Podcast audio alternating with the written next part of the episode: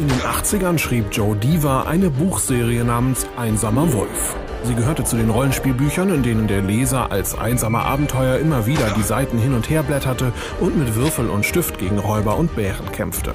30 Jahre später gibt es die Serie nun auch für Android und iOS in einer bemerkenswert aufwendig gestalteten App. Hersteller Bulky Pix hat keine Kosten und Mühen gescheut und interaktive Landkarten, Orchestermusik sowie eine deutsche Übersetzung eingebaut.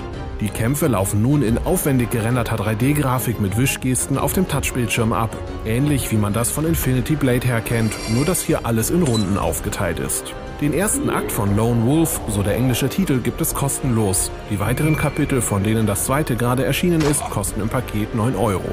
Nun wird es brenzlig. In Rubicon Zone Warning muss der Spieler mit einer Sonde eine komplizierte Bombe entschärfen. Dazu muss er zunächst einmal die richtigen Punkte scannen, ohne in Laserschranken und andere Fallen zu tappen. Die Windows Freeware ist zwar etwas eigenwillig zu laden, dafür kann man im Editor eigene Puzzles entwickeln und als Bombenbauer versuchen, andere Spieler ins Jenseits zu befördern. Die Indie-Cracks von Flambier lassen in Luftrauser mal wieder die Pixel fliegen. Dieses Mal geht's mit einem Flieger gegen feindliche Luftstaffeln und Fregatten. Der größte Feind ist dabei die Steuerung. Man kann nämlich nur mit einem Knopf Gas geben und muss versuchen, die Maschine mit den Steuertasten so auszurichten, dass man die anderen Flieger erwischt, ohne abzustürzen.